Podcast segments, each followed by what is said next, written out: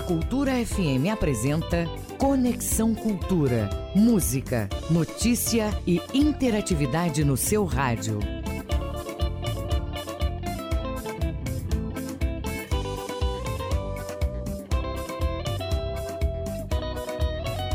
Você está na Cultura FM. São oito horas em Belém. Olá, bom dia para você ligado no Conexão Cultura pela Cultura FM, portal cultura.com.br. Juntos até às 10 horas da manhã. Este programa é uma produção do jornalismo da Rádio Cultura. Eu sou Adil Bahia e a partir de agora no seu rádio, atualidades, prestação de serviços, notícias, entrevistas, entretenimento e música para você ficar conectado com tudo o que acontece no Pará, no Brasil e no mundo. E você, ouvinte Cultura, pode fazer o programa com a gente mandando o seu WhatsApp para 98563 9937. 98563 9937 ou para o e-mail uma mensagem culturafm@funtelpa.com www.cultura.com.br. Conexão Cultura. Fica com a gente porque nesta quarta-feira, 3 de junho, vamos falar sobre o tratamento pós-Covid-19, a reabilitação cardiopulmonar. Pesquisa com a participação da UFPA avalia o atual cenário da pandemia da Covid-19 no estado.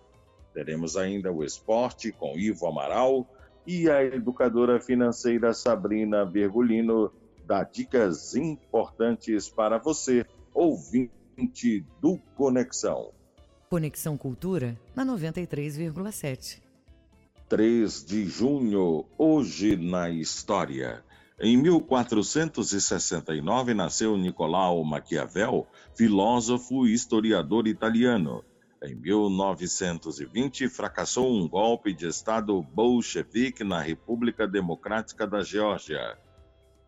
Em 1937, Gone with the Wind, um romance de Margaret Mitchell, ganhou o prêmio Pulitzer de ficção.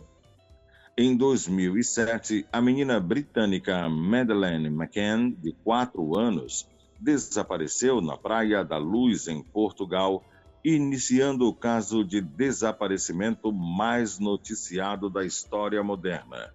Em 2018, o grupo terrorista separatista basco ETA anunciou a dissolução e cessou os, as atividades. 3 de junho, hoje na história. Conexão Cultura na 93,7.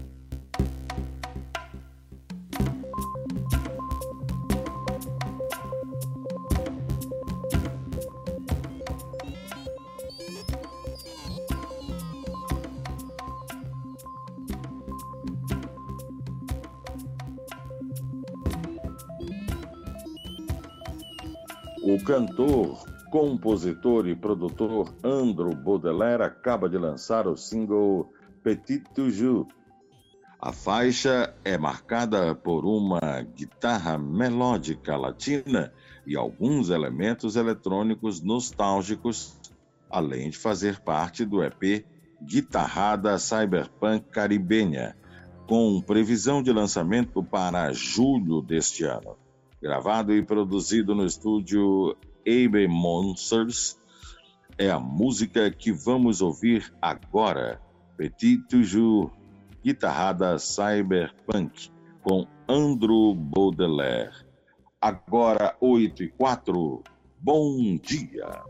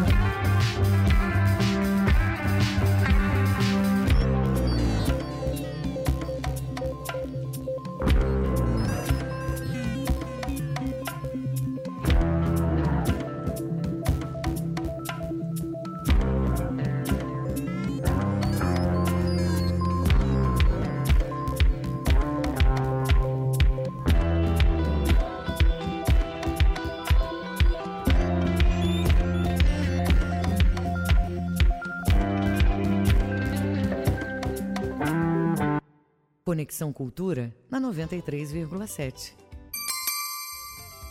Agora são 8 horas e 7 minutos em Belém. Você está ligado no Conexão Cultura pela Cultura FM, portal cultura.com.br. Vamos à atualização disponibilizada pela Secretaria de Saúde do Estado dos casos de coronavírus em todo o estado do Pará. A atualização foi feita ontem às 10, aliás, às 8 horas e 10 minutos da noite de terça-feira. Já são 43.652 casos confirmados, 31.366 pessoas recuperadas da Covid, 5.614 casos descartados, 3.144 mortes, 150 ocorrências sob análise. Os novos casos nas regiões do Carajás, Marajó Ocidental, Nordeste, região metropolitana, Marajó Oriental, Baixo Tocantins e Xingu são 68 casos nas últimas horas, nove mortes nas últimas horas. Casos anteriores, aqueles notificados tardiamente pelas prefeituras. 1.237 casos acontecidos em dias anteriores. 25 mortes ocorridas em dias anteriores. Estas informações foram atualizadas e disponibilizadas pela Secretaria de Saúde do Estado.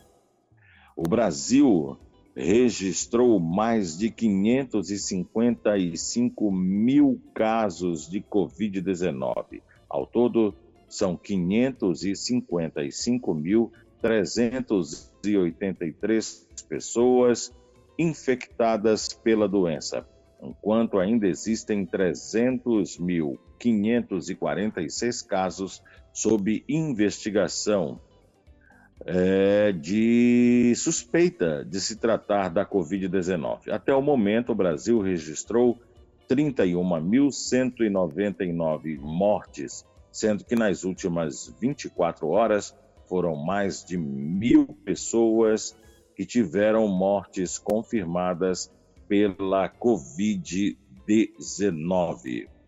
Agora são 8 horas e 10 minutos em Belém vamos falar com a Sabrina Virgulino, nossa consultora financeira aqui no Conexão Cultura. Bom dia, Sabrina. Olá, bom dia, Dil. Bom dia, ouvintes do Conexão Cultura. Na manhã de hoje nós vamos tratar sobre alguns negócios que você pode começar em casa durante o isolamento social. Alguns segmentos permitem empreender com baixo investimento e trabalhar sem sair de casa. Gente, abrir um negócio em casa já era uma opção extremamente atrativa para muitos empreendedores antes mesmo do isolamento social. Então, esse formato se tornou essencial para ainda mais pessoas, tá? Seja ali, digamos, pela busca por flexibilidade, né, em casa para cuidar dos filhos, ou seja, pela geração de renda para quem de repente perdeu o emprego ou teve o salário reduzido. Então, vários segmentos te permitem começar um negócio em casa sem um grande investimento. Então, com as mudanças de comportamento e consumo em decorrências da pandemia, alguns nichos chegam a ter demanda maior do que antes. É, só para você ter uma ideia, o coronavírus ele tem mudado o mercado, ele está mudando o mercado, porém ele não parou, ele não parou o mercado, tá? As pessoas ainda continuam consumindo, só que de outra maneira. Então existe espaço para todo mundo.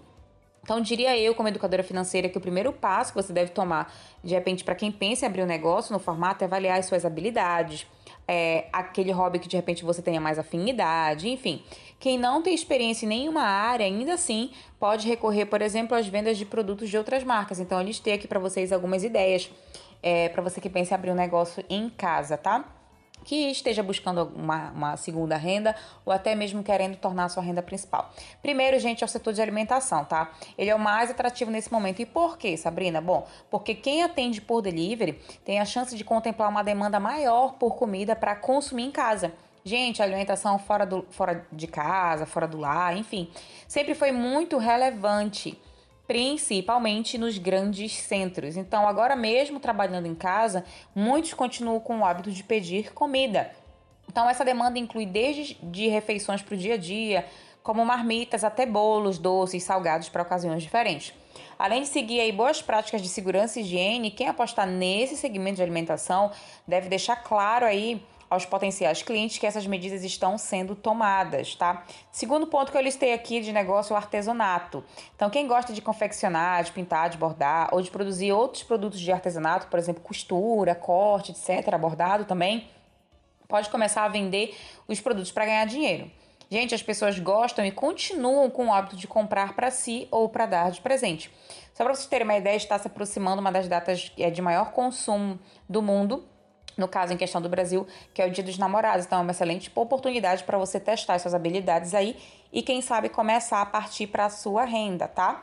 Então a, a, recomendação que eu dou aqui é você iniciar uma divulgação entre seus conhecidos ou no seu próprio bairro, entregando os itens em casa sob encomenda. Gente, é, existem várias ferramentas gratuitas à disposição, como por exemplo o uso do WhatsApp de redes sociais.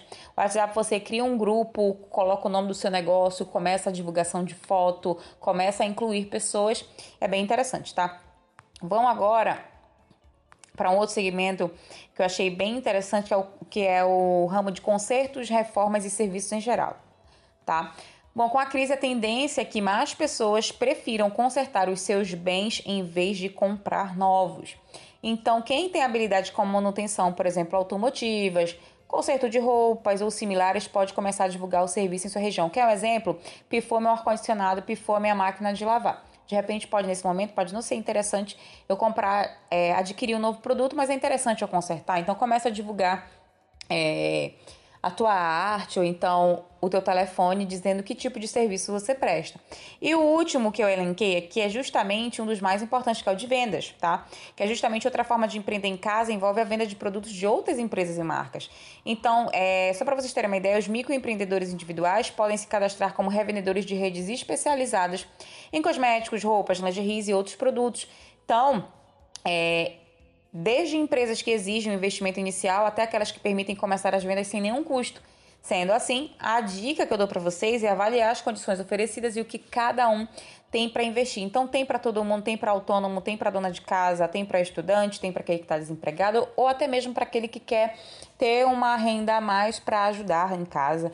É bem interessante. Para quem ainda não me conhece, meu nome é Sabrina Virgulina, eu sou educadora financeira, sou colunista aqui do Conexão Cultura. Se você quiser mais conteúdo como esse, a partir de áudio, vídeo, é, conteúdos, planilhas e muitas outras coisas, inclusive um teste de avaliação financeira, entra lá no meu Instagram, arroba Sabrina Virgulino, que é tudo gratuito e de fácil acesso. Basta baixar e começar a estudar. É isso, bom dia a todos e até amanhã.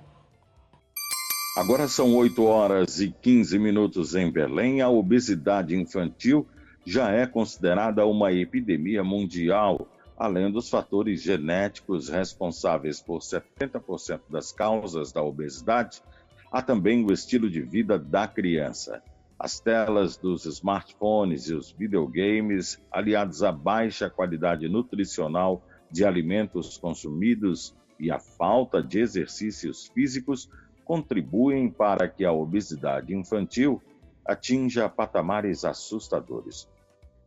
Dados divulgados pela Organização Internacional World Obesity, atualmente cerca de 158 milhões de crianças e adolescentes entre 5 e 19 anos convivem com o excesso de peso e esse número deve aumentar para 254 milhões em 2030 em todo o planeta.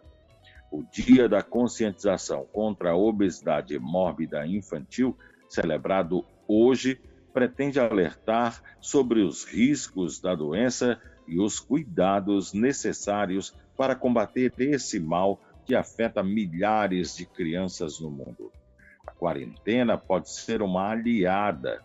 Com a pandemia da Covid-19, a atividade física e alimentação saudável podem até parecer metas impossíveis, porém, pode ser uma boa oportunidade de criar bons hábitos às crianças.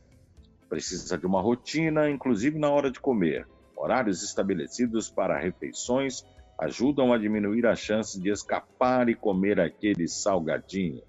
Beber água é importante, ter uma rotina, fique atento a isso. A água pode inibir a vontade de comer. Não beber água pelo menos 30 minutos antes das refeições. Outra estratégia é não comer doces e salgadinhos direto do pacote.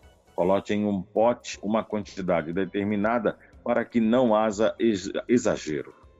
Comer um alimento de desejo de vez em quando não é problema, desde que isso não se torne rotina. Deixar frutas à disposição e ao alcance da criança é uma ótima dica para incentivar a alimentação saudável. 8 e 17. O governo federal anunciou ontem a participação do Brasil no projeto acelerador de vacina ACT Accelerator, iniciativa internacional para a produção de vacina, medicamentos e diagnósticos contra o novo coronavírus. O projeto conta com adesão de mais de 44 países, empresas e entidades internacionais, incluindo a OMS, Organização Mundial de Saúde. Também participam deste projeto, coordenado pelo ministro da Casa Civil, Braga Neto, o ministro da Ciência, Tecnologia, Inovações e Comunicação, Marcos Pontes, o ministro interino da Saúde, Eduardo Pazuello, e o secretário especial de Produtividade, Emprego e Competitividade do Ministério da Economia, Carlos, Ross, Carlos Costa, melhor dizendo, que participaram de uma reunião no Palácio do Planalto para encaminhar a adesão brasileira ao programa. O governo afirmou que o Biomanguinhos, uma unidade produtora de imunobiológicos da Fundação Oswaldo Cruz, é uma das instituições com capacidades para produzir a vacina no futuro bem próximo. Além de participar do acelerador de vacina, o ministro Ernesto Araújo informou que o país também vai estabelecer cooperação bilateral com outros países que desenvolvem estudos na área. Importante. 8 e 19 em Belém. Conexão Cultura na 93,7.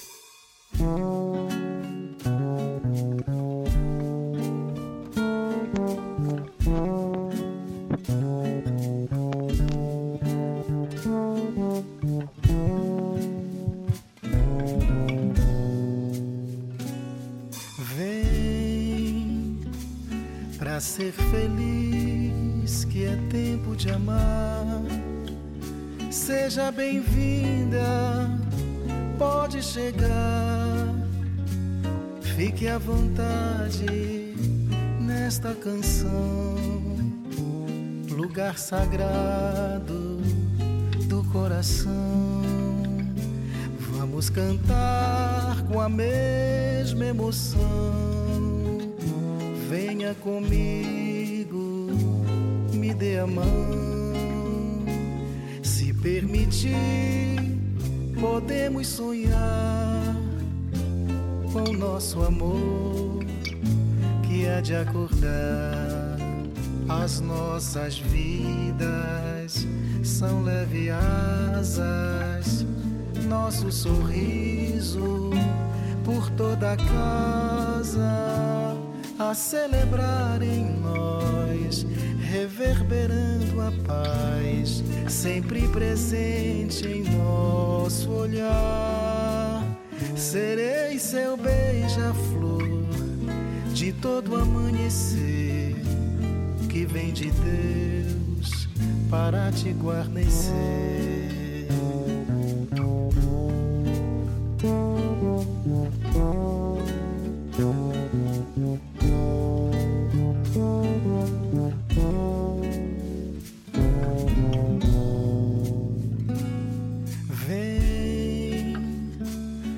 Ser feliz, que é tempo de amar. Seja bem-vinda, pode chegar. Fique à vontade nesta canção, lugar sagrado do coração. Vamos cantar com a mesma emoção. Venha comigo, me dê a mão. Se permitir, podemos sonhar com nosso amor que há de acordar as nossas vidas são leve asas nosso sorriso por toda a casa a celebrar em nós reverberando a paz sempre presente em nosso olhar serei seu beija-flor de todo amanhecer que vem de Deus para te guarnecer.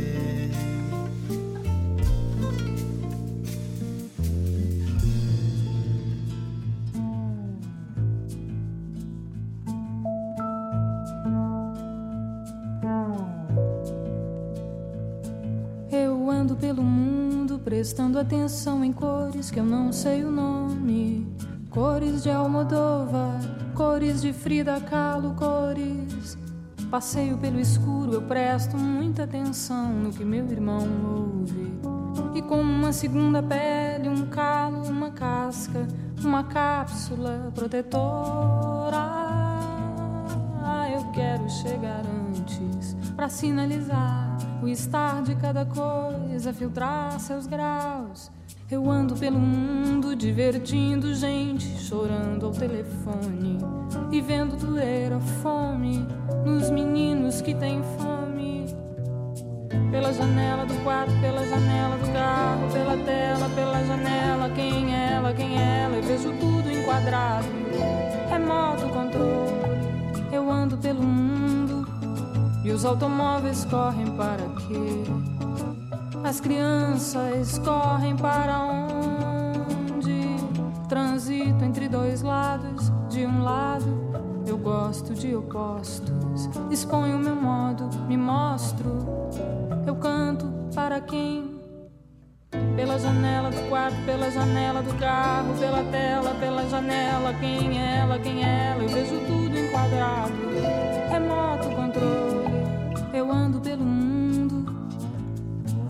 Meus amigos, cadê minha alegria, meu cansaço,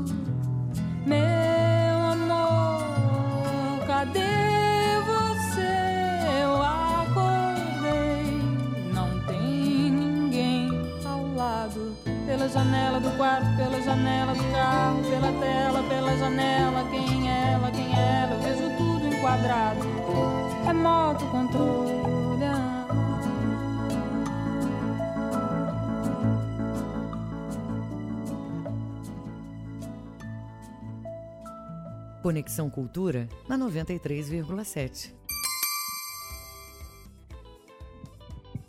Agora são 8 horas e 26 minutos em Belém. Você está ligado no Conexão Cultura pela Cultura FM, portal cultura.com.br. Desde que teve a Covid-19 na segunda quinzena de abril, a rotina do servidor Daniel Penalber, de 38 anos, não tem sido a mesma. Quando retomou, retornou do supermercado, ele lavou cuidadosamente a embalagem de todos os alimentos que comprou, né, para armazená-los na dispensa. cuidado que já tomava antes, mas que agora foi redobrado. A máscara no rosto ele só tira na hora que vai tomar banho ou quando precisa trocá-la por outra limpa. Atualmente, o servidor público faz parte de pelo menos duas estatísticas relacionadas à pandemia de Covid-19. Uma delas é a que indica que 31.366 pessoas que tiveram a doença estão recuperadas aqui no Pará. A outra é a de que ele mesmo recuperado está entre as 43.652 pessoas que, que testaram positivo para o coronavírus.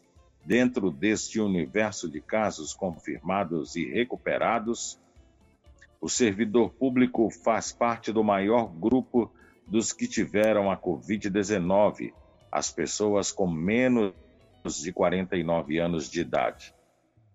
Os dados divulgados pela Secretaria de Estado de Saúde Pública, SESPA, mostram que, no Pará, maior número de casos de Covid-19 foi confirmado entre pessoas jovens, com idades entre 20 e 49 anos. Os pacientes que estão nesta faixa etária somavam 25.949 infectados pelos vírus. Ou seja, mais da metade dos casos confirmados. Covid no Pará, faixa etária de 20 a 29 anos. Mulheres contaminadas 3.229. Homens 2.562. Entre 30 e 39 anos, são 5.445 mulheres contaminadas e 5.154 homens. Já na faixa entre 40 e 49 anos, 4.713 mulheres foram contaminadas e entre os homens, a contaminação aconteceu entre 4.856. Acima de 60 anos de idade, os pacientes da Covid-19 somam 8.000 sei.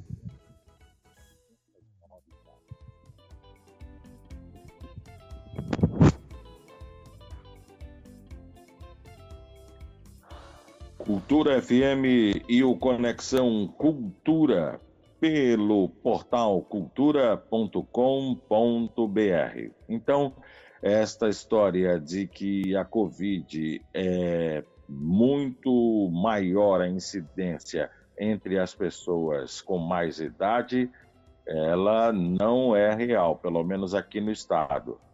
Há um grande número de jovens contaminados, entre 20 e 49 anos de idade. São 8h30 em Belém. Estamos apresentando Conexão Cultura.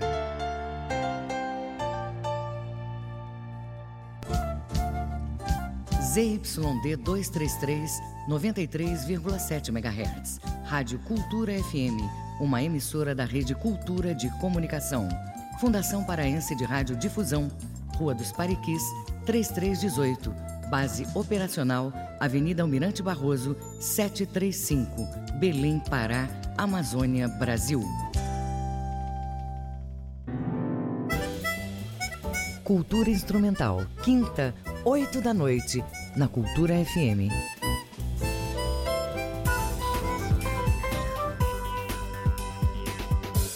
Voltamos a apresentar Conexão Cultura.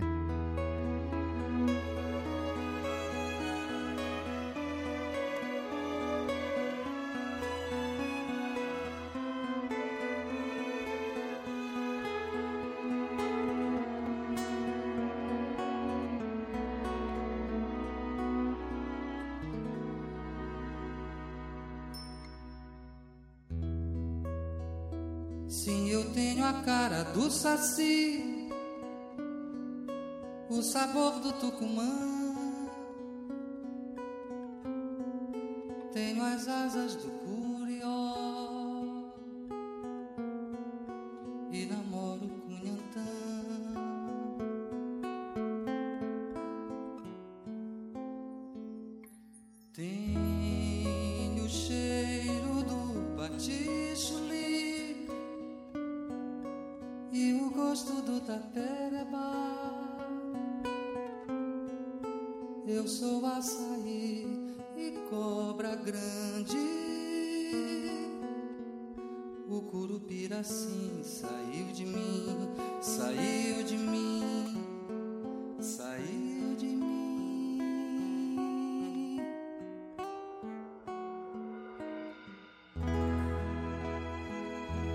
Sei cantar o tardo carimbó.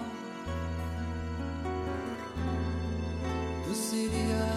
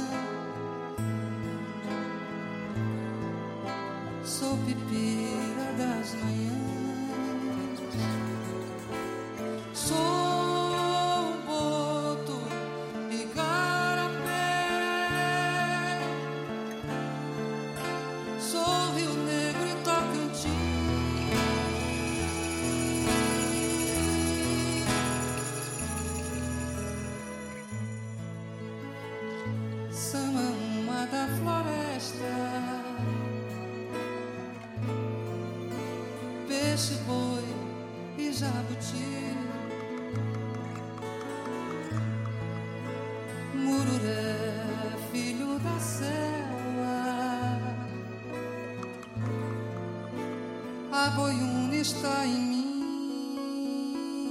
Sou curumim, sou guajará, o Valdemar, o Marajó.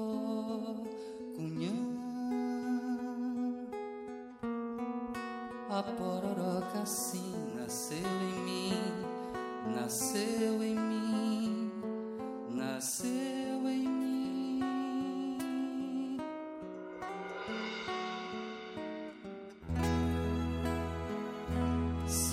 tenho a cara do Pará,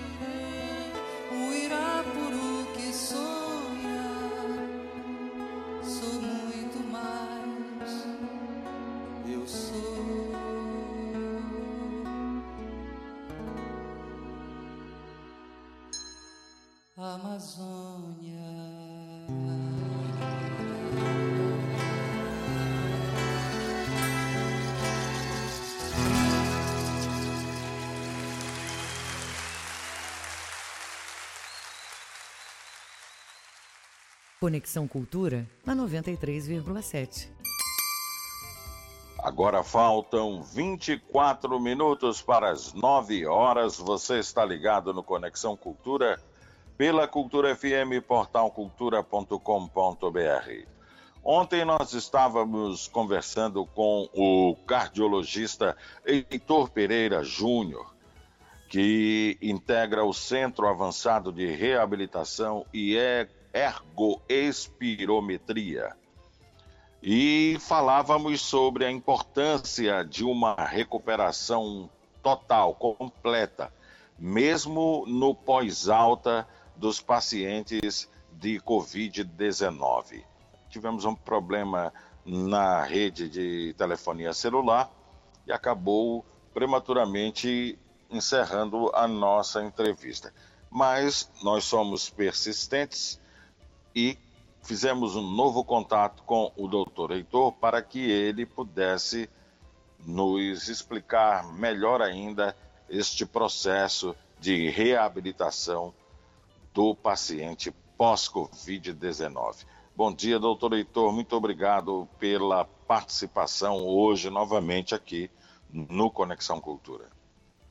Bom dia a todos.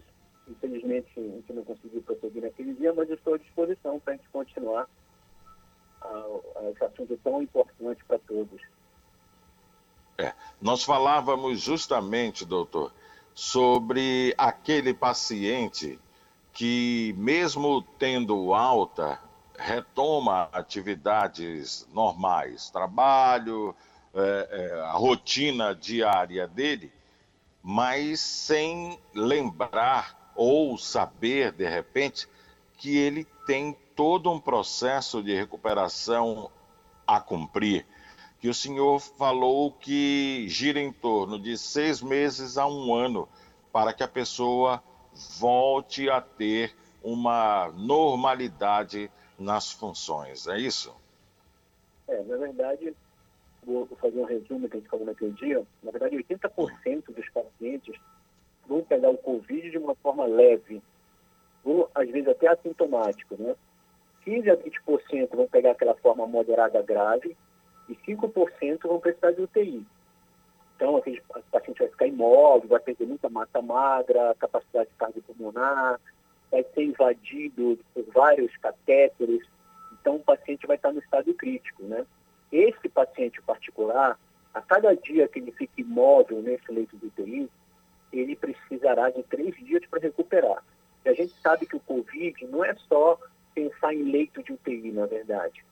É o quanto esse paciente vai ficar nesse leito de UTI e também um outro detalhe, se nós vamos ter vaga também para tirar esse paciente dentro da UTI para um ambiente de apartamento. E às vezes ele acaba, já tem até indicação de alta, mas muitas vezes ele não tem isso. Então esse paciente está num ambiente em que ele realmente está imóvel praticamente. Apesar da fisioterapia já começar a agir nesse paciente assim que der ele estabilizar, mas a gente vai ter um paciente crítico. Este paciente em particular que vai precisar realmente de uma reabilitação que pode durar de seis meses a um ano, dependendo de como ele estava antes de ser acometido pela doença.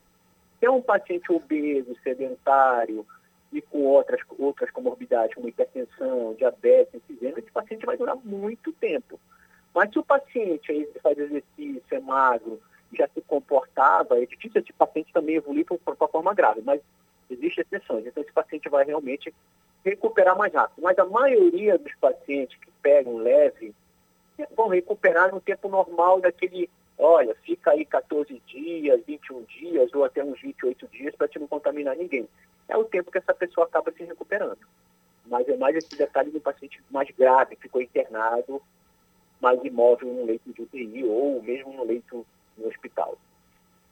Então, depois de recuperado da Covid, esse paciente precisa de um período de quarentena que vai até 30 dias, é isso? Para poder voltar Exatamente. à normalidade? É, é na verdade, o, o, quando você pega um paciente. A, a principal. Volte para o seu trabalho, a gente tá, vai analisar duas frentes aqui. Volta ao seu trabalho é para você, mais para você não contaminar o paciente. Então, alguns dizem assim: 14 dias, você, depois dos sintomas, você pode estar autorizado a voltar ao trabalho. Mas, por segurança, alguns colocam até 28 dias. Tá? Então, uma margem de segurança entre 14 até 28 dias. Tá? Então, é, é, é para voltar a trabalhar. Mas desde que seja dessa forma leve. Se for forma uhum. moderada grave, é outra situação. O paciente precisa mais tempo de recuperar. Porque ele nem, nem vai ter condições de voltar a trabalhar. Fisicamente não vai ter condições. Entendeu? Uhum. E em relação a estes percentuais que o senhor colocou, de 80% de uma forma leve, as pessoas que contrairão a Covid-19, né? Outros 15% de forma moderada e outras em 5% grave. Eu lhe, eu lhe pergunto, esse, esses 80% aos quais o senhor se refere, eles são tratáveis em casa mesmo? As pessoas permanecem apenas tomando medicações orienta sob orientação médica? É, exatamente. Então, esses pacientes, eles ficam muitas vezes a forma leve, normalmente jovem, ele pega a forma leve, né? como se fosse um resfriado comum, fica tomando sintomáticos, ou seja, toma ou paracetamol, ou dipirona, se tiver diarreia, hidrata, então eles ficam mais com sintomáticos. Então, essa orientação que a gente dá para esse paciente, que é um paciente jovem, que não tem comorbidade. Né? O, o, a preocupação é realmente com pacientes com uma idade mais avançada, com comorbidades, é, pacientes obesos, por exemplo. Sim, sim, sem dúvida nenhuma. A obesidade é o, é o segundo maior fator de risco. Então você pode observar e... nos, na mídia, quando você vê os, que os números passaram a ser nomes que as pessoas identificam, quando você vai observar a fisionomia e as, e as pessoas que foram óbito, você vai ver que a maioria de jovem, pelo menos o mais jovem, é obeso. Pode observar, uhum. entendeu? Que a obesidade por si só é um fator de risco, de risco, importante, porque o paciente, além de ser a maioria das vezes sedentário, ele também é, entre aspas, inflamado. Porque a gordura é inflamação do tecido adiposo. Então, isso você propicia, e esse vírus é um pró-inflamatório. Então, quando ele entra na segunda fase, que é a partir do sétimo dia, ele faz uma que a gente chama de tempestade inflamatória. Então, esse paciente que já naturalmente, entre aspas, é inflamado, o quadro vem muito mais agressivo. E esse paciente também é sedentário, então a capacidade cardiopulmonar dele é baixa. E quando ele pega uma doença que compromete o pulmão de forma grave, e ele já não está preparado para isso, ele acaba piorando o quadro clínico dele e muitos desses pacientes vão a óbito. Uhum. Em relação às descobertas que foram feitas, as observações médicas feitas nos pacientes de Covid e o mecanismo desta doença, quais são as outras observações bem é, importantes para é, as pessoas é, é atentarem diante de um quadro de Covid-19, doutor? O problema é o seguinte: existe um trabalho mostrando que ela causa uma chamada pneumonia silenciosa. O que, que é isso? O paciente parece que ele vai se adaptando facilmente a uma queda de oxigenação no, no, no sangue. Esses pacientes chegam, que a saturação normal, quando a gente vai avaliar a saturação de oxigênio, que a gente coloca aquele oxímetro, normalmente acima de 97, 98, até 100. Esse é o normal da gente. Muitos pacientes que chegaram na emergência chegaram com uma saturação de 70%. E eles conversando. Então, esses pacientes perderam time, muitas vezes, de se locomover até o hospital. Mas, observe um detalhe. Se você já é um paciente que alguma, de alguma maneira já é ativo, que se locomove, que anda, você, é mais fácil você sentir a sensação que você tem alguma coisa errada. Você está cansando mais fácil. Aí vou voltar ao obeso de novo. A pessoa que é sedentária, que fica no computador e que é muito sedentário, obeso, ele não tem essa sensação porque a vida dele é parada.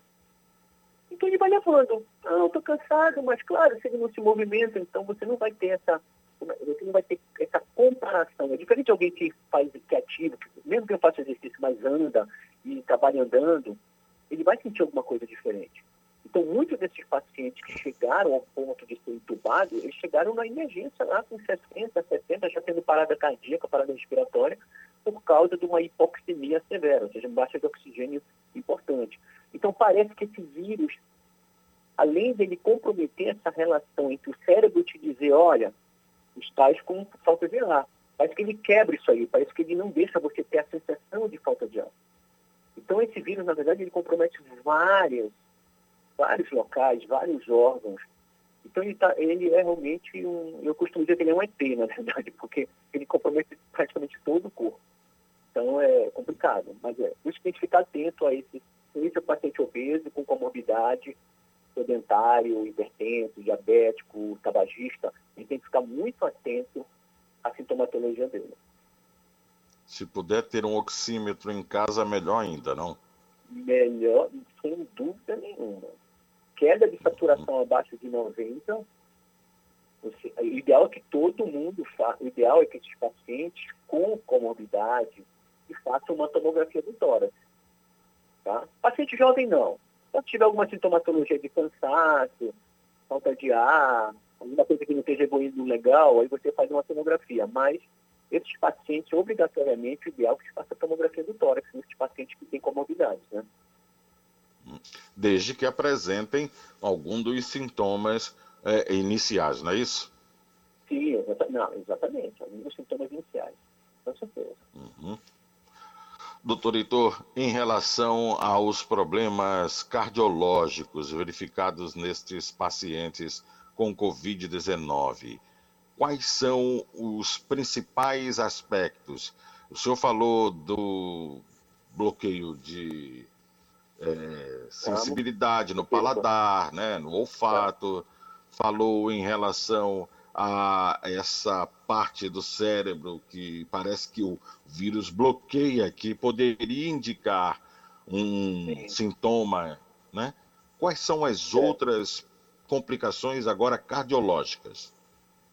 Cardiológicas, você pode evoluir com o chamado miocardite, que é qualquer vírus pode provocar uma miocardite, ou seja, uma inflamação no músculo do coração.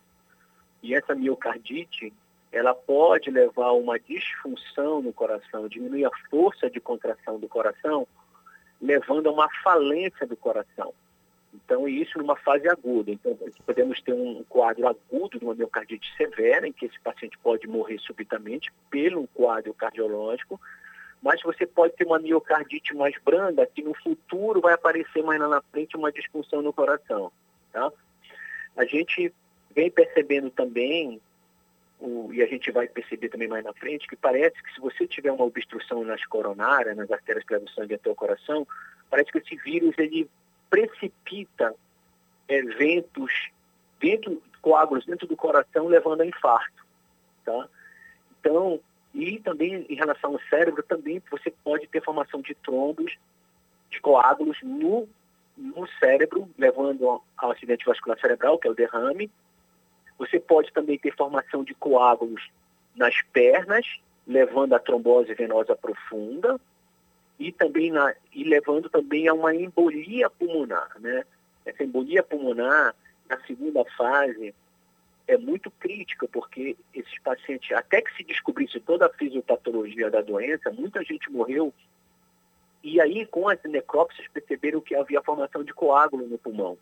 Então por isso que hoje em dia na segunda fase que a partir do sétimo dia, no paciente que tem comorbidade interna, eles usam anticoagulante para tentar evitar que haja essa, essa, tão drástica que leva muito óbito, que é o quadro da embolia pulmonar.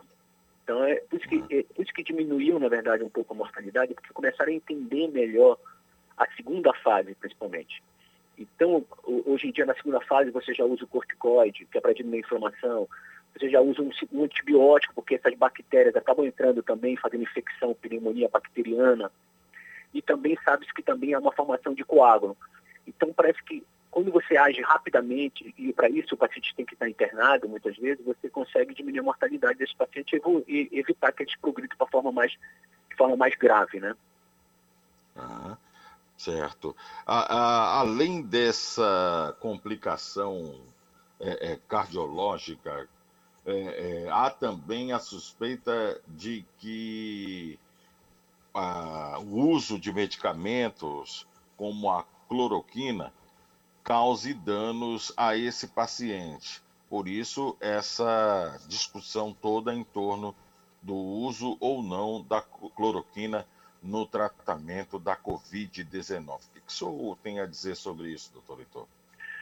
Olha, a gente estava até, até conversando sobre isso da outra vez. É, eu falei sobre as sociedades em qual eu faço parte da Brasileira de Cardiologia.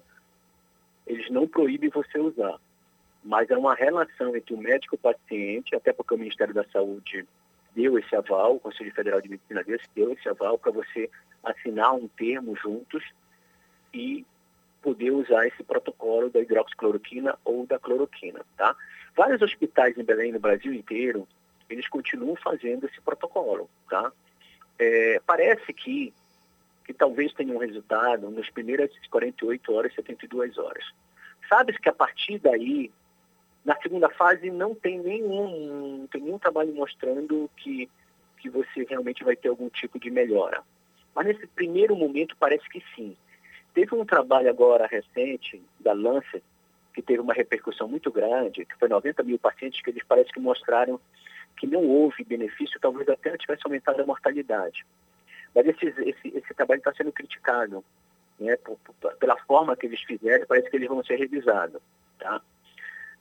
Eu só tenho uma coisa, eu, usei em alguns pacientes meus, antes mesmo de, de ter esses trabalhos, pacientes meus evoluindo bem, porque eu acompanhava, porque você tem que ter um acompanhamento, um eletrocardiograma, para ver se o eletro não está alterando, porque o problema da hidroxicloroquina é que ela pode alterar um espaço que a gente chama no eletro de QT. Esse QT, quando ele está largado, ele pode provocar arritmias graves e levar à morte súbita. Então, por isso que não pode generalizar o uso dessa medicação, porque a gente não sabe quem é que tem ou ou não tem esse QT alargado. Porque muitas medicações que a gente usa para o coração, que é para arritmia, que é para hipertensão arterial, por exemplo, os beta-bloqueadores, eles automaticamente eles aumentam esse QT. Então, quando você. É muito perigoso fazer o que fazem e generalizar e passar para todo mundo. Porque você não vai ter o controle da situação. Tá? E até porque, como eu disse, não há uma comprovação realmente se isso é benéfico, se vai trazer um benefício ou não. Se você perguntar para mim agora, doutor, o senhor passa para os seus pacientes? Se meus pacientes forem cardiopatas, forem hipertensos e tiver alguma alteração na elétrica, eu não passo. Tá? Eu, só, eu não uso. Mas aí, se outro, ou, outros pacientes que não têm esse tipo de alteração, eu posso até usar. Mas tudo vai depender da clínica, qual momento que eu estou pegando o paciente, entendeu? Não existe uma coisa, ah, é 100%, não faz, você está errado. Não. Mas eu só posso te falar uma coisa, não dá para generalizar como foi generalizado. Distribuir kit para todo mundo sem ter um acompanhamento do médico. Porque o ideal é que você tenha e seja visto um eletrocardiograma, pelo menos de dois em dois dias, para ver se o termo está alterando. Uhum. Doutor, em relação à participação é, do ouvinte, a gente tem uma pergunta do ouvinte Luiz Otávio. Eu vou pedir hum. para que ele faça uma pergunta ao senhor. Muito bom dia. Ok. É, bom dia, Dil. Eu gostaria que você perguntasse ao doutor é, porque dificilmente a gente vê casos de Covid em crianças, em crianças menores, que até agora o máximo que eu vi de uma pessoa que tenha pego é 13 anos. Poderia fazer essa pergunta? E aí, doutor? Eu já estou ouvindo. Na verdade, criança pega sim. Só que a maioria é assintomático. Esse é o grande problema da criança, porque a criança, ela... Por que, que eu tiveram medo? Por exemplo, acho que, se não me engano, na França, voltar às aulas presenciais e fecharam de novo. Porque essas crianças, elas são praticamente assintomáticas e elas transmitem para os outros. A gente sabe que você não precisa ter coriza, né, para transmitir. O fato de falar e muitas vezes respirar, esse é o grande problema desse vírus, né? Ele, ele pode ser transmitido. Então, é, a criança pega, inclusive, ontem eu tenho um grupo de médicos, né, que eu faço parte, mandaram uma tomografia de tórax de uma criança de cinco meses, totalmente comprometido o pulmão com, aquele, com tomado mais de 70%. Provavelmente essa criança deve ter alguma comorbidade, alguma cardiopatia, alguma coisa que fez isso. Mas criança pega e qualquer idade pode pegar. Só que a grande maioria é assintomático e não tem nem coriza nem nada. Tá? Agora, doutor, aquela criança que não é assintomática é a que tem, por exemplo, problemas respiratórios, como asma, enfim. Sim, sem dúvida nenhuma. Então, Aí risco... você pode ter uma, é, você tem um risco maior nessas crianças que têm algum, algum quadro respiratório, como asma, por exemplo. Perfeito, perfeito. Doutor, é, em relação a esses problemas é, é cardíacos, né, mortes por problemas cardiológicos, a gente é, acompanha através do site da Sociedade Brasileira de cardiologia, é, as mortes por problemas é, é, é, de coração. E a gente percebe que os números eles se aproximam das estatísticas desta Covid que a, a, nós estamos vivendo com essa pandemia aí. Eu, por curiosidade, acessei aqui o cardiômetro da Sociedade Brasileira de Cardiologia e só hoje foram 405 pessoas que morreram por doenças cardiovasculares em todo o Brasil. Então, essa atualização é feita online, né? E isso serve como uma comparação que existem outras é, é, moléstias, outros problemas de saúde tão graves quanto a Covid, não? Você sabe que você está tá vendo online aí, mas tem um trabalho que mostrou, a gente percebe isso, por que, que os pacientes que infartam diminuíram a ida às emergências. Foi por medo nessa pandemia, tá? Porque a gente teve um absurdo de diminuição de cateterismos de urgência, né? Então o que, que a gente percebe? Que essas pessoas não, nesse momento, eu estou contando essa história da pandemia agora, nesse momento, parece que as pessoas ou estão em casa aguentando a dor no peito, com medo de pegar Covid, e quando chega já é tarde, entendeu? Ou, de alguma maneira, diminuição do estresse, entre aspas, poderia ser uma causa. O cara está em casa, isso é relativo, porque tem muito mais gente estressada em casa porque não está trabalhando, não está ganhando. Mas chegou-se à conclusão realmente que as pessoas parecem que elas estão evitando de ir para o hospital. E, e muitas estão infartando em casa ou estão indo tarde para o hospital. Porque os eventos cardiovasculares, como você está me falando, está acontecendo. Mas lembre você que esses pacientes aí que estão aí, no cardiômetro, eles muitas vezes agora, nesse momento, por isso que essa pesquisa tem que ser analisada no contexto global, talvez esses pacientes estejam é, também com Covid. Porque maior, muitos pacientes que entraram, que foram para o hospital, quando a gente vai fazer o eletro, ah, você está infartando, vai fazer cateterismo, a gente fazia a tomografia do tórax, quando dia tinha vidro fosco na, na tomografia.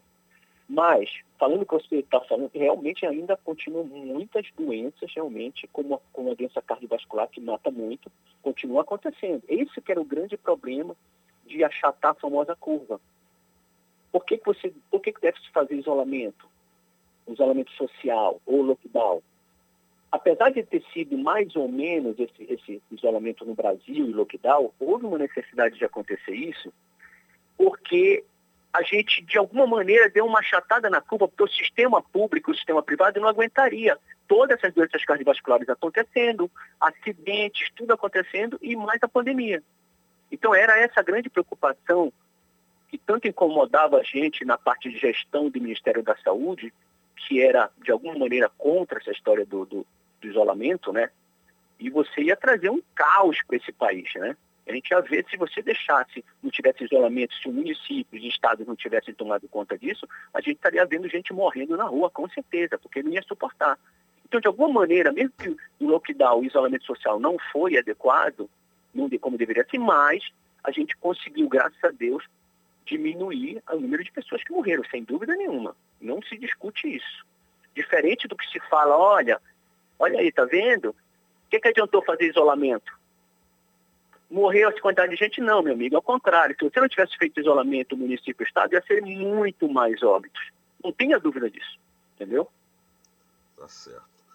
Eu queria agradecer a esta nova participação do doutor Heitor que acabou dando uma continuidade àquela conversa que nós tivemos início na segunda-feira e por problemas técnicos da operadora de telefonia acabou por não ser concluída. Mas, doutor Heitor, queria agradecer, doutor Heitor Pereira Júnior, cardiologista, e que esteve aqui conversando com os ouvintes do Conexão Cultura e tirando essas dúvidas. Muito obrigado. Tenha um bom dia, doutor. Daí eu só queria te complementar uma coisa. Eu venho, eu venho observando, eu, só mais uma observação. O pessoal tem que se comportar e ter essa etiqueta respiratória, meu amigo. Eu vejo as pessoas correndo na rua sem máscara. Isso vai e nem todo mundo pegou, parece que está subestimado, pelo menos 10 vezes mais da população parente já pegou, mas, meu amigo, nem todo mundo pegou. Eu acho um absurdo, uma negligência, uma falta de respeito dessas pessoas correndo na rua, sem máscara, e, expelindo o vírus se tiver contaminado para todo mundo. Eu, eu quero deixar um apelo que, que as pessoas respeitem os outros e que eles se mantenham realmente não é porque você já teve Covid, que você acha que você tem um IgG que está imune, que você possa se comportar dessa maneira. Em qualquer bairro que a gente vê esse comportamento, independente de classe social e cultural. Eu, eu deixo meu apelo que as pessoas respeitem os outros, tá bom? É, tá certo. Muito importante essa colocação. Respeitar os outros é a si próprio, porque é, é incrível como as pessoas têm esse desleixo, porque a palavra é desleixo com a vida, com a vida, com a própria vida. Doutor, muito obrigado mais uma vez pela obrigado, participação. Querido, valeu. Bom dia. Tchau. Bom dia. Agora são nove horas e dois minutos em Belém. Estamos apresentando Conexão Cultura.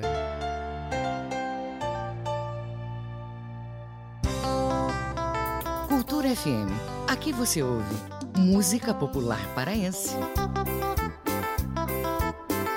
música popular brasileira. Você é meu céu, é minha vida, meu peso, minha medida. Música do mundo.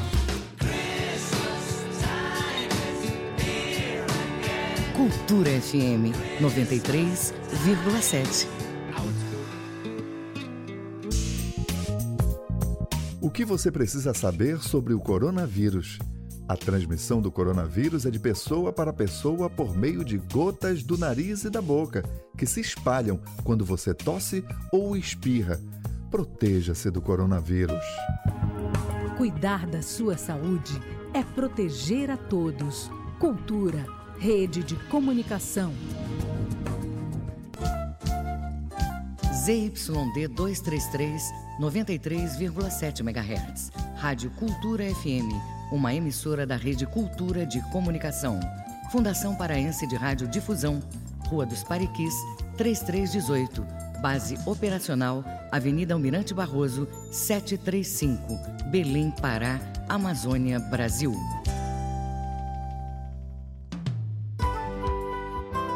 Brasil Brasileiro, sexta, oito da noite, na Cultura FM.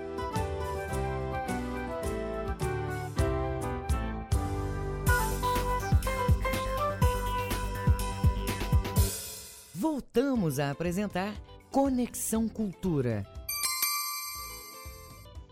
Agora são nove horas e cinco minutos em Belém. Você está ligado no Conexão Cultura pela Cultura FM, portal cultura.com.br. INEP dá novo prazo para pagamento de boletos do Enem 2020. Vamos às informações com a repórter Joana Melo. Bom, Joana. Bom dia, Adil Bahia e ouvintes do Conexão. O Instituto Nacional de Estudos e Pesquisas Educacionais Anísio Teixeira, o INEP, ampliou para o dia 10 deste mês o prazo para o pagamento do boleto do Exame Nacional do Ensino Médio 2020. Os novos boletos estão disponibilizados a partir desta quarta-feira. Para acessá-los, é necessário que os candidatos inscritos entrem na página do participante e gerem um novo documento de pagamento. Segundo o INEP, mais de 5 milhões de pessoas já tiveram suas inscrições confirmadas. A expectativa é de que cerca de 300 mil inscritos devam efetuar o pagamento para confirmar a participação do Enem 2020. Por meio de nota, o INEP informou ainda que a prorrogação se deve às dificuldades decorrentes do cenário de pandemia do novo coronavírus, Covid-19. Com informações da Agência Brasil, Joana Melo, para o Conexão. Agora são nove horas e seis minutos em Belém. Você pode participar mandando sua mensagem pelo 985639937. 985639937 é o WhatsApp da Cultura para sua participação. O grupo de trabalho da UFPA sobre o novo coronavírus analisou e aprovou por unanimidade a nota técnica apresentada pelo Laboratório de Tecnologias Sociais do Programa de Pós-Graduação em Engenharia Elétrica da UFPA, em parceria com pesquisadores da Universidade de São Paulo, do Instituto Nacional de Pesquisas Espaciais e Universidade Federal de São Paulo, que avalia o cenário da pandemia em todo o Brasil, com destaque para o estado do Pará.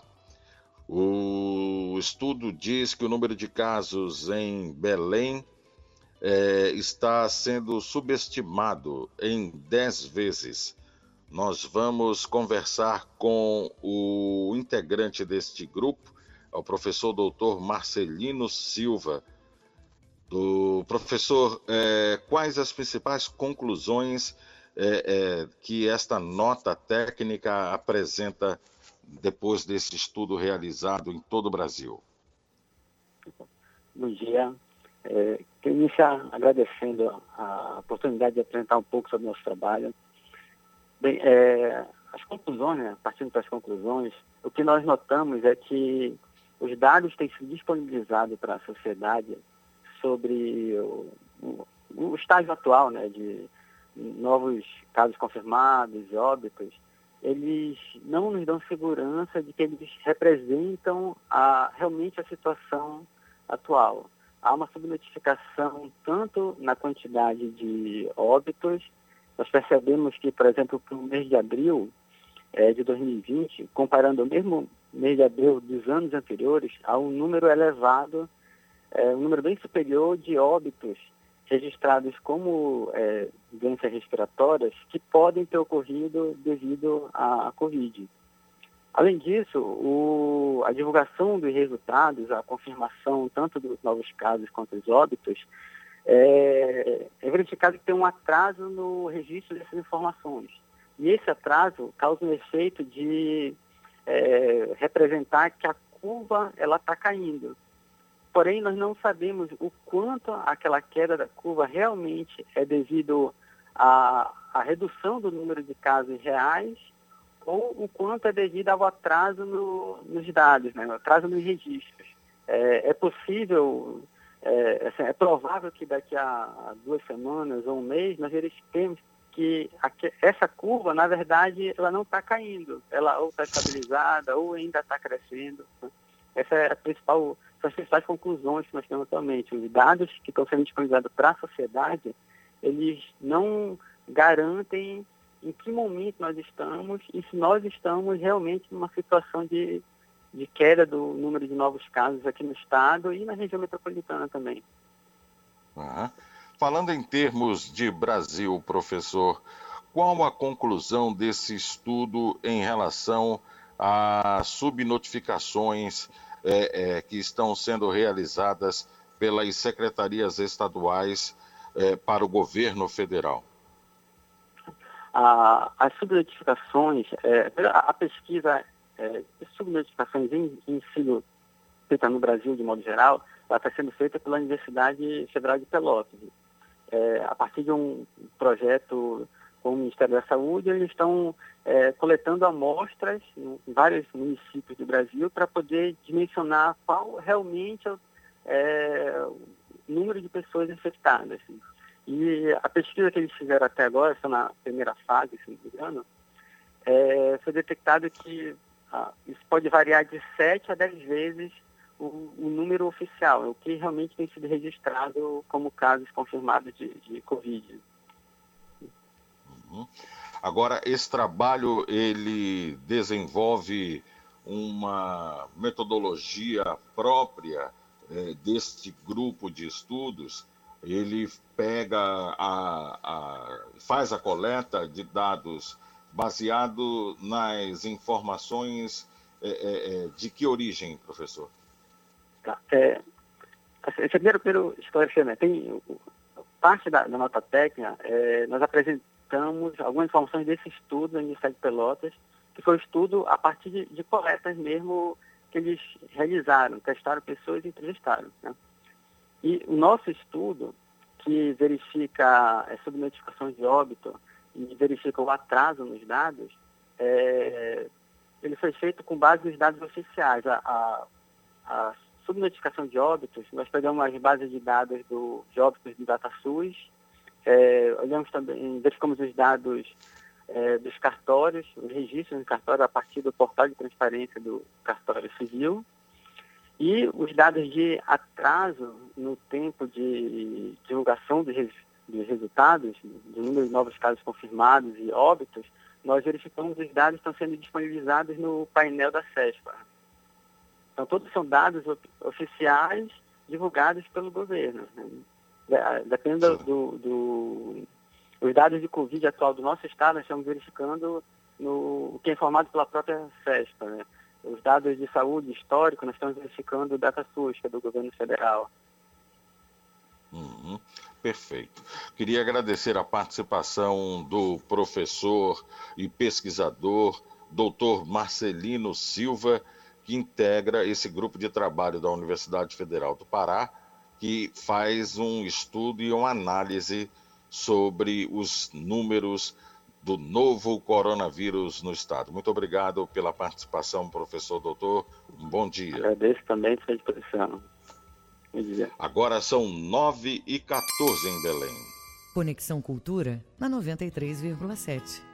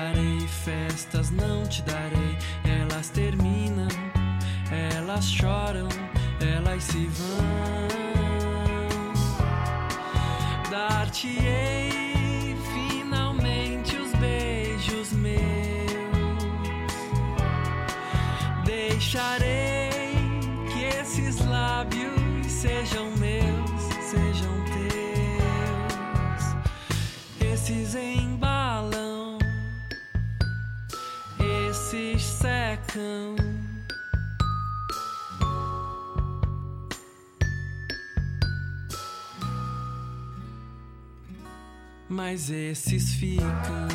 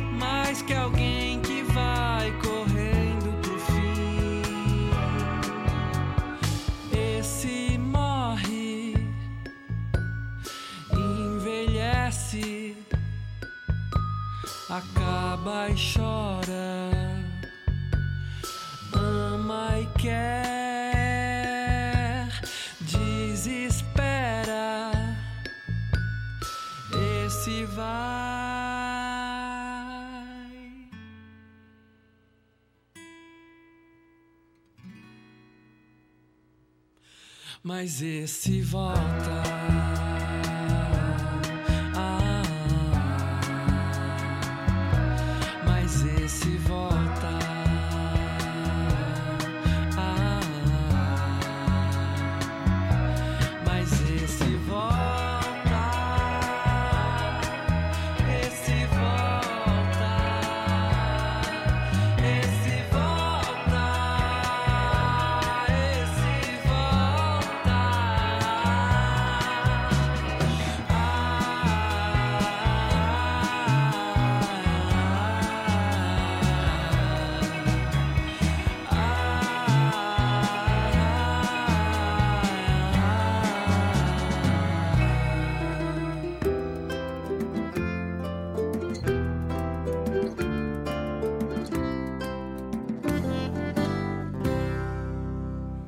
Chama de um beijo faz a gente tocar realejo, faz a gente criar ensejo, caminhar com o cortejo, faz o corpo latejar. A chama de um beijo faz a gente sentir desejo, faz a gente dizer gracejo e querer muito mais beijo, faz a gente soluçar. O que não faz o beijo, pergunte ao beija-flor. O beijo já fez coisas que até Deus duvidou. Já despertou a moça que a bruxa enfeitiçou e transformou o sapo em moço sedutor. Já ressecou na rosa que o astro não juntou. E nela ele foi pisado ao término do show. Já distraiu o toureiro da flor que alguém jogou. E ao tentar pegá-lo, o touro pegou.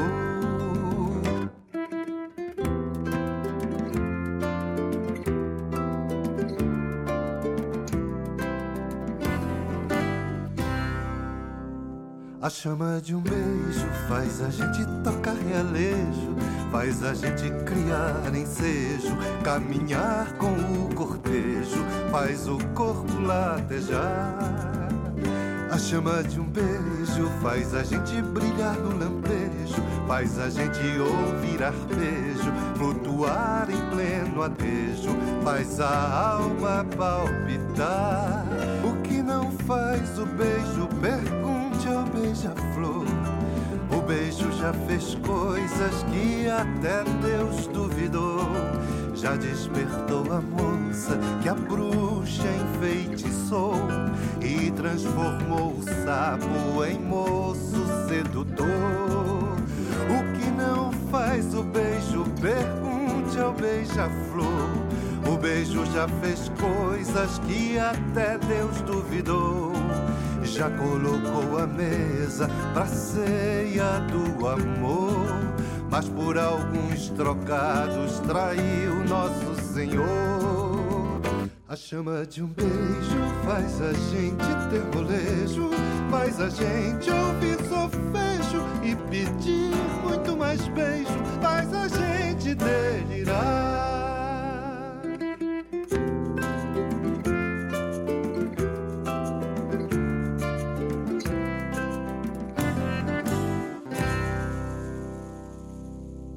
Conexão Cultura na 93,7. Agora são 9 horas e 20 minutos em Belém. Até o próximo sábado, dia 6, acontece uma operação de fiscalização no centro comercial da capital paraense, iniciada efetivamente na manhã de ontem com o objetivo de garantir o cumprimento do Decreto Municipal 96.378-2020, que estabelece medidas sanitárias de controle à pandemia do novo coronavírus durante a reabertura das atividades comerciais aqui em Belém. Somente nas primeiras horas, uma loja foi autuada por infringir o protocolo e permitir um número maior de clientes no interior do estabelecimento do que o permitido. E uma pessoa foi multada por estar circulando no local sem máscara de proteção. A ação também está fiscalizando os consumidores que estão circulando pelo centro comercial. A Prefeitura de Belém faz um alerta para os riscos de maré alta nesta quarta-feira até o próximo domingo nos distritos de Mosqueiro, Oteiro e demais ilhas da capital. O fenômeno pode ocasionar alagamentos e os riscos de maré alta são considerados altos para índices a partir de 3 metros quando coincidem com chuvas fortes e altíssimos para índices acima de 3 metros e meio, coincidindo com chuvas fortes também. De acordo com a prefeitura, para reduzir os impactos uh, e alertar a população sobre possíveis danos, uh, haverá a atuação no monitoramento das marés e prevenção de acidentes ocasionados por enchentes através da Agência Distrital de Mosqueiro e também da Administração Regional do Outeiro, que farão este trabalho. Agora é importante que você atente para o horário destas ocorrências. Este alerta ocorre, por exemplo, hoje eh, às 8h45, ocorreu com alta de 3,7 metros e também às 9 e 8 da noite com 3 metros e meio.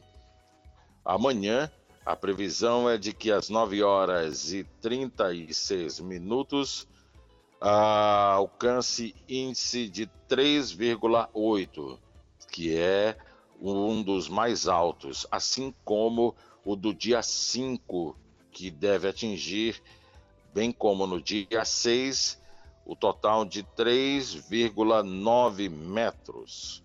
Então, os índices de alerta para riscos altíssimos nos dias 4, 5, 6 e 7 além de hoje à noite, a partir das 9 e 8. São 9 e 23 em Belém. Conexão Cultura.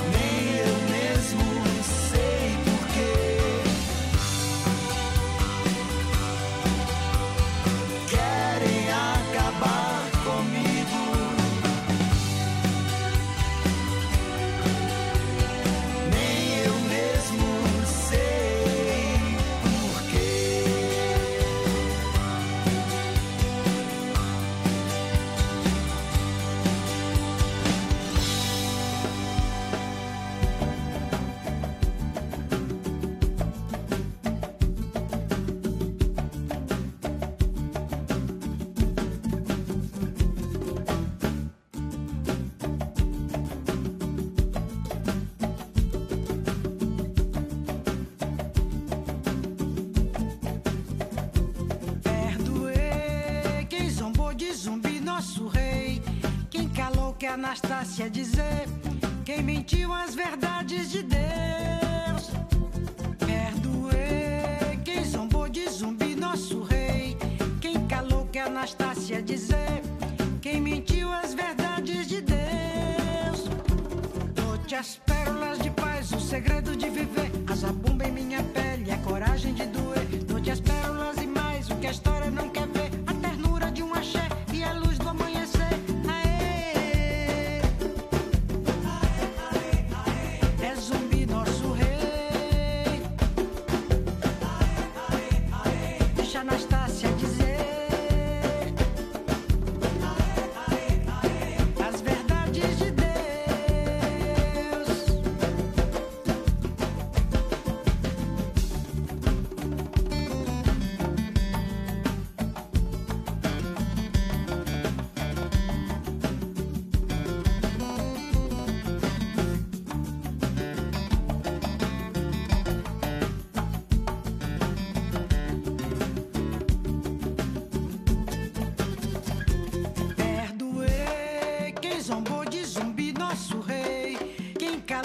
Anastácia dizer.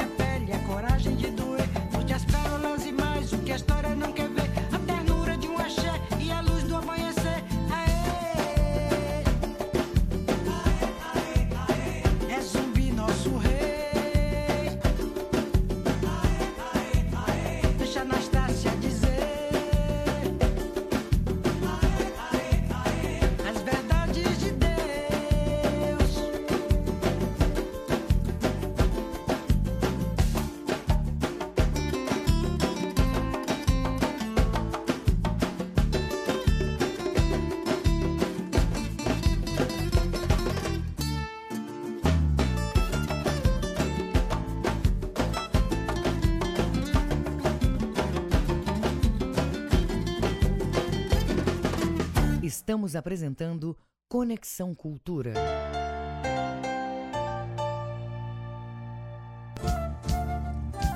ZYD 233, 93,7 MHz. Rádio Cultura FM, uma emissora da Rede Cultura de Comunicação.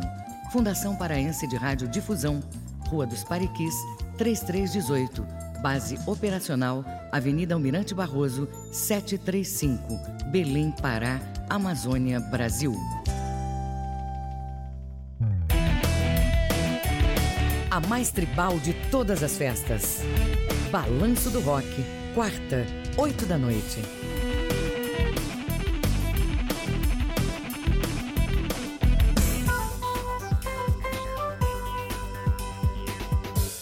Voltamos a apresentar Conexão Cultura. Agora são 9 horas e 31 minutos em Belém. A produção industrial caiu 18,8% em abril, influenciada pela pandemia do coronavírus, e teve o pior resultado em 18 anos, de acordo com pesquisa industrial mensal divulgada hoje pelo IBGE, Instituto Brasileiro de Geografia e Estatística. O setor de veículos automotores, reboques e carrocerias foi o mais impactado em abril, com queda de 88,5% na produção. A queda influencia dire diretamente setores relacionados como metalurgia, produtos de borracha e material plástico, além de máquinas e equipamentos. Em contrapartida, a produção de indústrias alimentícias, farmacêuticas, cresceu em abril em comparação a março. Perfumaria, sabões, produtos de limpeza e higiene pessoal também cresceram. Agora são 9 horas e 32 minutos em Belém. É hora do esporte no Conexão. Esporte.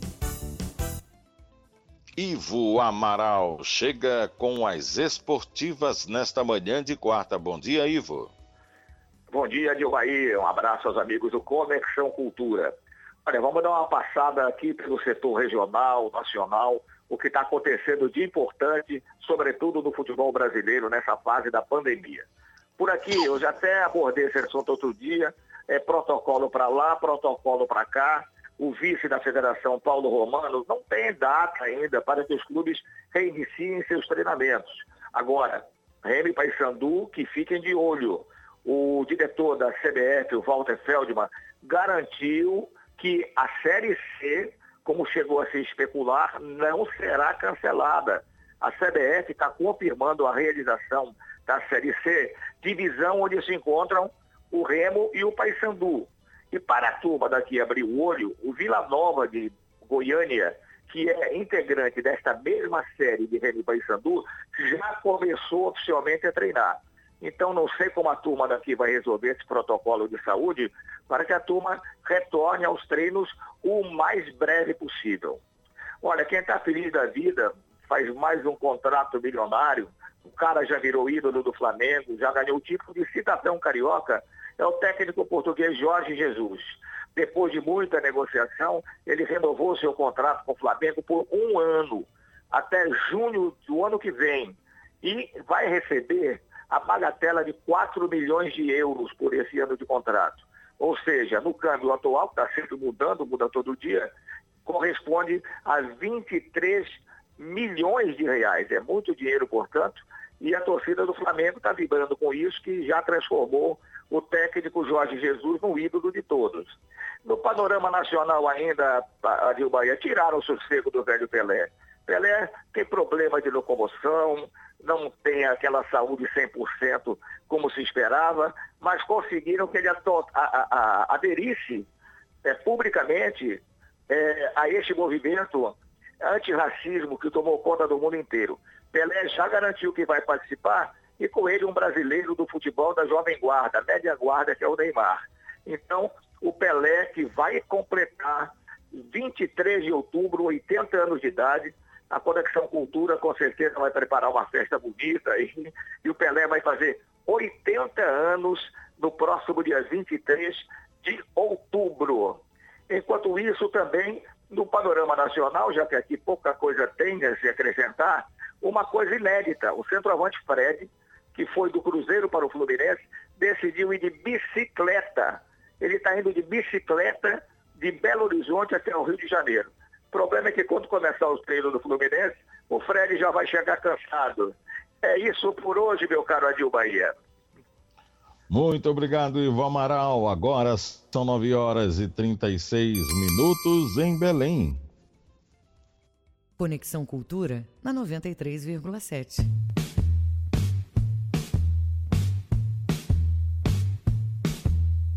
Mesmo que não venha mais ninguém, ficamos só eu e você.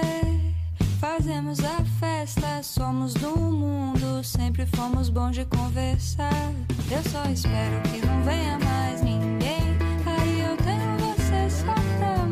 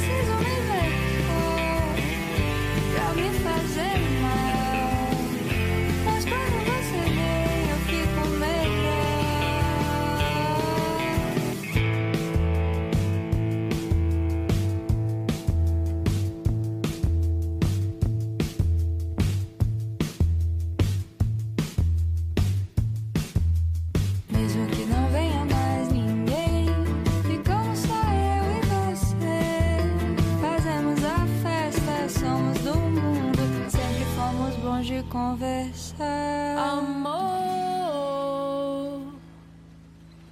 tu enlouqueceu a minha cabeça e botou fogo no meu coração, fazendo meu suor escorrer de mansinho. Vem trazendo o teu mar pra minha imensidão.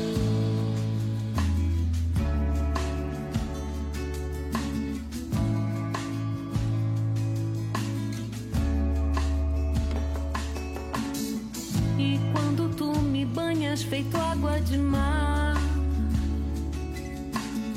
E as estrelas que saem desse teu olhar. Tua risada bonita pra me acalmar. E esse corpo gostoso que eu vou me encostar. Amor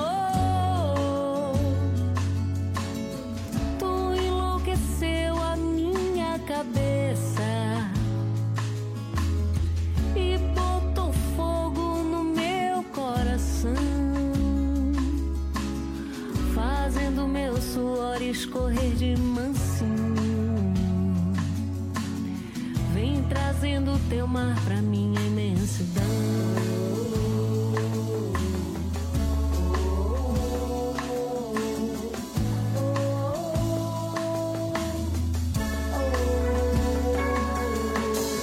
Sei que toda manhã eu quero te acordar. Em qualquer dos caminhos eu vou te buscar. Esse teu calor que me fez delirar. Me dá logo tua mão pra eu nunca mais soltar.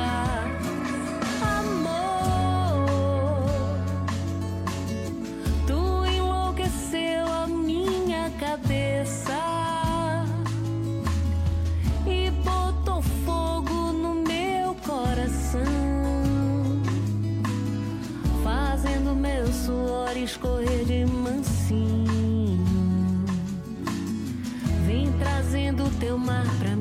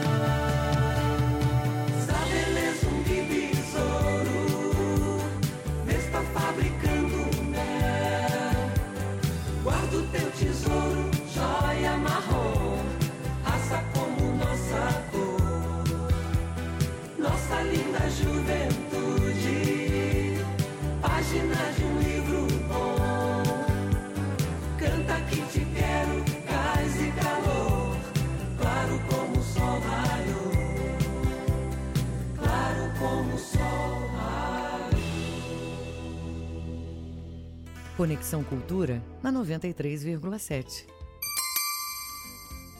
Agora faltam 15 minutos para as 10 horas. Um registro no aspecto esportivo diz respeito à morte do chefe do departamento médico do Paysandu, ocorrida ontem. O médico Wilson Fiel morreu aos 62 anos. Ele prestava serviços ao Paysandu há mais de 20 anos, participando das grandes conquistas do Papão da Curuzu, como a Copa dos Campeões de 2002. A causa da morte do médico não foi divulgada. No dia 18 de maio, o doutor Wilson Fiel foi internado às pressas na unidade de terapia intensiva eh, de um hospital particular no bairro do Marco, aqui em Belém. De acordo com o clube, suspeita era de que ele tinha sofrido um acidente vascular cerebral. No dia 27, o Paysandu informou que o médico tinha recebido alta da UTI e estava em estado de saúde estável, mas com função neurológica comprometida.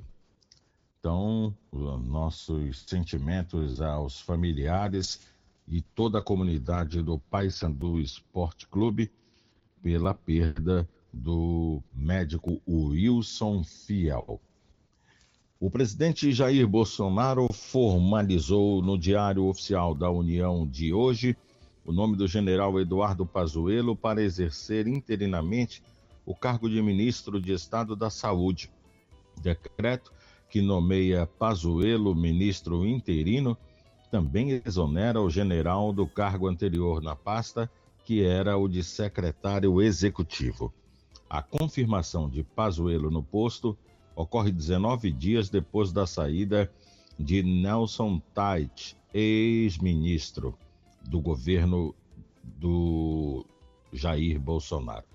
Na prática, o general já estava no comando da saúde desde o dia 15 de maio e, nas palavras do próprio presidente, vai ficar por muito tempo no cargo. Desde o mês passado, no entanto, cargos estratégicos do ministério vêm sendo ocupados por militares. primeira nomeação de destaque foi a do próprio Pazuello, e, segundo o jornal Estado de São Paulo denunciou, cerca de 40 postos do Ministério deverão ser entregues aos militares. Desses, 20 já foram preenchidos. É o Brasil e estes tempos. 11 para as 10. Conexão Cultura na 93,7.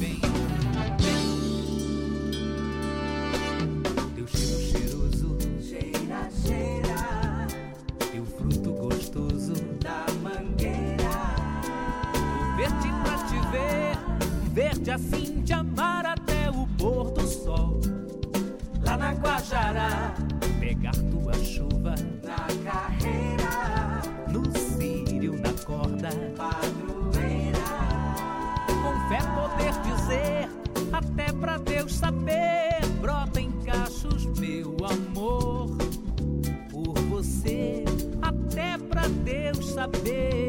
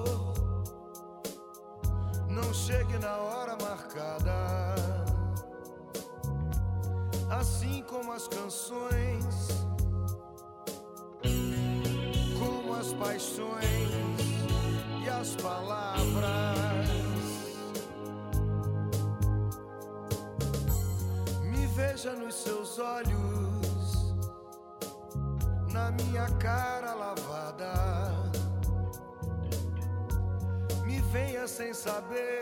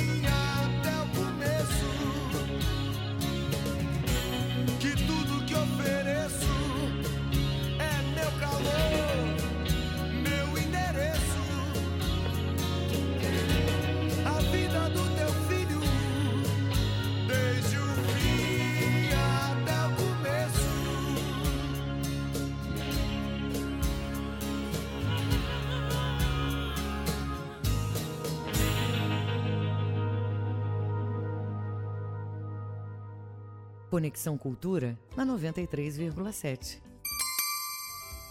Agora faltam quatro minutos para as 10 horas, final de Conexão Cultura, pela Cultura FM, portal cultura.com.br. Se você perdeu algo do programa de hoje, é só acessar a página do Jornalismo Cultura no Castbox. Vá lá e confira tudo o que rolou. Daqui a pouquinho tem Paulo Brasil e o Cultura Vinil ao meio-dia, Edgar Augusto e a Feira do Som. A gente está de volta amanhã, quinta-feira, a partir das 8 da manhã, logo depois do Jornal da Manhã. Tchau, fique em casa. Bom dia. A Cultura FM apresentou Conexão Cultura.